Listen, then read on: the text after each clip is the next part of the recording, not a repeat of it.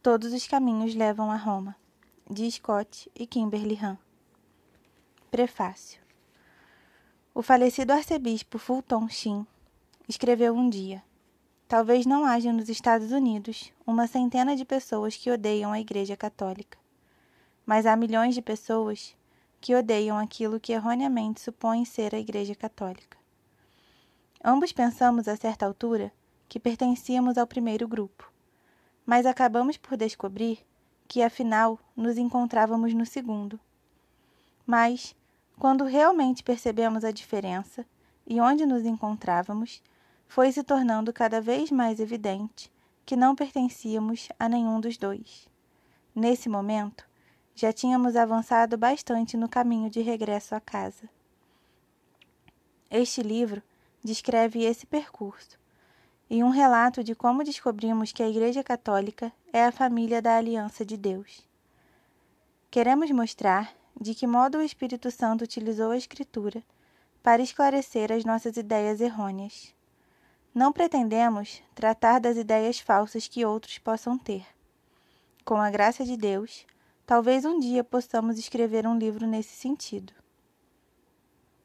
Essa história não poderia ter sido escrita se Terry Barber, da St. Joseph Communications, em West Covina, na Califórnia, não nos tivesse proporcionado generosamente um computador portátil e numerosas gravações das nossas conferências para Kimberly transcrevê-las e lhes dar uma forma legível.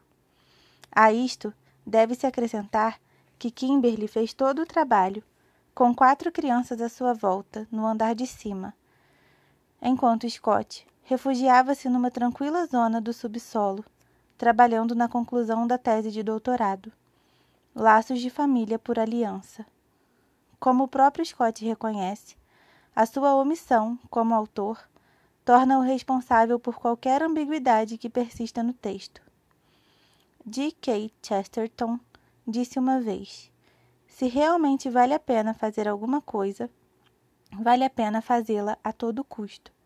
Isto explica por que razão quisemos correr o risco e ter a consolação de partilhar em papel impresso o nosso percurso neste momento tão atarefado de nossas vidas.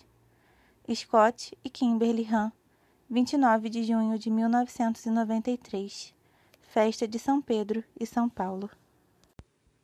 Introdução. Introdução.